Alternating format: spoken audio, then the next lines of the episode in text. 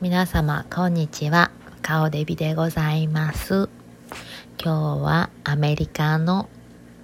アメリカは日曜日。そちらは月曜日でございますでしょうか、え、日曜日私は今朝あ6時から仕事に行ってまいりました、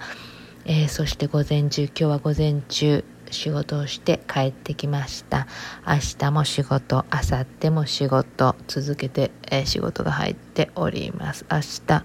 明後日し明後日も仕事結構頑張っております。朝は6時から働いてます。遅い時間でも7時から働いています。やっぱり朝の6時はまだまだ暗いし、えー、やっぱり皆さんが寝てる時間に早起きしているというのは結構しんどいものです。自分で目覚めて起きるものはいいけれど、目覚ましで起きる早起きっていうのは結構しんどいものです。それにプラス猫の心ちゃんが、えー、朝方3時頃でしょうか必ず私を起こしに来て自分をベランダに出してくれベランダに出してくれと伝えに来ますこれは私に伝えに行きます。他の人だったら起きないの分かっているから私にだけ伝えに行きます。こういったあの無理やり起こされる現象2回ありますので私は本当に疲れていまして夕方になると必ず昼寝をしております。えー、こんな中働いてるんですけどもコロナの中で働いていること老人ホームで働いていることもし老人に感染させたらどうなりますかとかあの怖い質問もされますけどももうはっきり言ってコロナに、えー、かかって、かかっているかもしれないしもうそんなことは分かりません。あの表に出てないだけでコロナを持ってる人っていうのはたくさんいてますからあただその老人ホームで老人たちの面倒を見る一人では動けない老人たちの世話をするということはあ必要な仕事でございます。それに行っているということは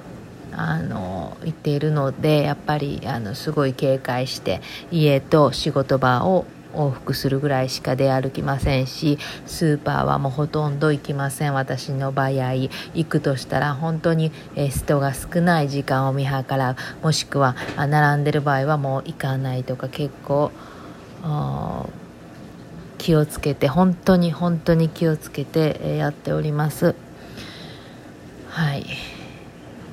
えー、老人たちもですねあの間隔空けて、えー、過ごしていたりとかしますけども一応そういうふうに週に言われて、えー、やらなきゃいけないことはきちんと守って老人ホームも皆さん運営しております。外からのお客様を一切入れないとかも徹底してやってらっしゃいます。外から入ってくる荷物に関してはアルコール除菌をしたりとかいろいろ徹底してやっております。そんな中でも大きな施設で、えー、1日に、えー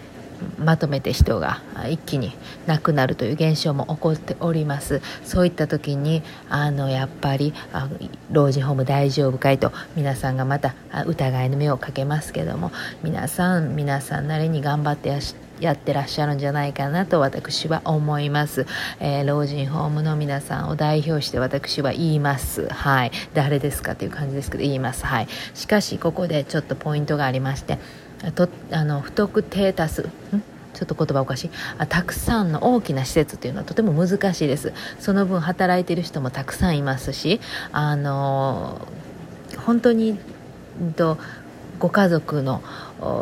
えー、本当にあの最後の時が来ている時は多分そういう老人ホームを人家族を、えー、そのコロナでは何でもないので1人や何やとか入れると思うんですね。私のところではそういうことが起こってないので分かりませんが、えー、そういった時にもね、そういう感染のリスクはあると思います。ですから大きな大きな老人ホームほどやっぱリスクはとても高いと思います。で私が言っているような小さな小さなあの誰が入ってきて誰があの働いてて、えー、何人働いてて。でも本当に少ない。小さなあの小規模でやってる老人ホームというのはこういう時にあの実は強いのかなと気づきました。はい、これからあの経済がまた経済がというかストップしてる経済があの戻ってきてそしてまた家族をねおばあちゃんやおじいちゃんをね老人ホームに入れたいってなった時に小さなあの老人ホームがいいんじゃないかと見直されるんじゃないかなと思いました。今回の件でそういうふうに感じております。今のところ私の老人ホームではそういったコロナの疑いがある人または、えー、そういうことが起こってはいません。あの皆さん健康に毎日過ごされております、えー、ですがこれからね何が起こってもおかしくないというのは確かではございます、はい、しかしですね難しいのはですね老人に、えー、とてもあの、えー、白をどれが見ても100人中100人があの白だよという色に関していや黒だというような性格を持った老人もたくさんおられます。はい、もうそこまで来ますとあの維持100%維持を張って維持で生きてらっしゃる方もたくさんいらっしゃいます。あのそういった方は結構高齢でも長生きされますね。はい。傾向にあります。そういった気の強い系の方々に関してはコロナでこうしてください。いや今世界はこういう状況ですと言ったところでいいや知らないと理解をしようとはしません。えそこまで、え生きてきたからにはあの理解はしたくないというかもう絶対に自分の意見は崩さないという感じで全く聞く耳を持たないというご老人もたくさんいると思います。えそういった方のお世話をしてらっしゃる方々本当に、えー、お疲れ様ですという感じでございます、えー、子供の方がものすごい理解が早いと思います、はい。えー、今小学生の私の子供たちも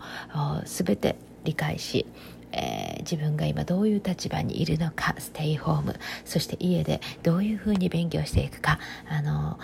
この環境にすぐに、えー、順応していく力を持っておりました、はい、しかしですねとても小さなお子様だったりとかあのえー、アルツハイマーなどを持ったご老人の方々をお世話している家族というのはねとてもね苦しみもあると思います。言ったところで理解できません。しかしやこうしてはいけないと伝えないといけない。そしてこうしてはいけないとあのコロナだからねこうして、えー、手と言っても言うこと聞かないということでねそういったところでの戦いもあると思います。はいそういった方々に私は今日本当に心からお疲れ様ですと伝えたいなと思います。お前誰やねんって感じですけどあの頑張ってらっしゃる皆様に、えー、心を込めてあのお祈りをしていたいいきたいなと思います。はい。まだまだ続くコロナ。しかし私たちはもうこの以上あの長引くかせるわけにはいかない。やっぱり皆さん一人一人が意識を持っているので強めてそして一日も早く収まるようにそしてまた皆さんが元の生活に戻りそして、えー、このままではね本当にね、あのー、大変ですから経済的にも本当に大変ですから一日も早く、えー、皆さんが健康に安心はしない方がいいですね。皆さん意識を持ちながらコロナと共に生きていく。そしてあの生活がまた元に戻ったとしてもこの意識を忘れずにやっていけたらなと私も本当に心から思います。はい。まあ結局何が言いたかったのかちょっとまとまりきれませんけども今日は私しっとりした感じでしっとりとしたお話をさせていただきました。はい。では皆様今日も一日ゆっくりステイホームということで失礼いたします。